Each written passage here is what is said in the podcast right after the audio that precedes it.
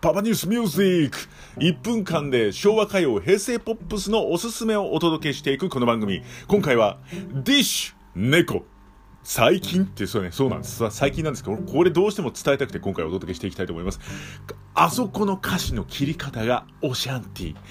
これ1番の途中に出てくるバカバカしいっていう歌詞があるんですけども、あれを途中で切ってるんですよね。君の顔なんて忘れてやるさ、バカ。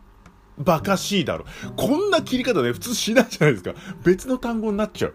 ね。でも、ここを切ってるってことがね、すごくおしゃれですし、この猫、まあ、あれですよね、主人公の男の子の心情までちょっと汲み取れるんですよね。君の顔なんて忘れてやるぜ、バカって言っちゃうんだけど、いや、そんなことない。まだ俺は彼女のことが好きだから、バカしいだろって無理やり繋げてみるみたいなところ、この未練たらしいところが、このバカ、バカしいのところに非常にね、現れていると思います。そのあたり、もう一度聞き直してみてください。今回のおすすめは、ディッシュ、猫。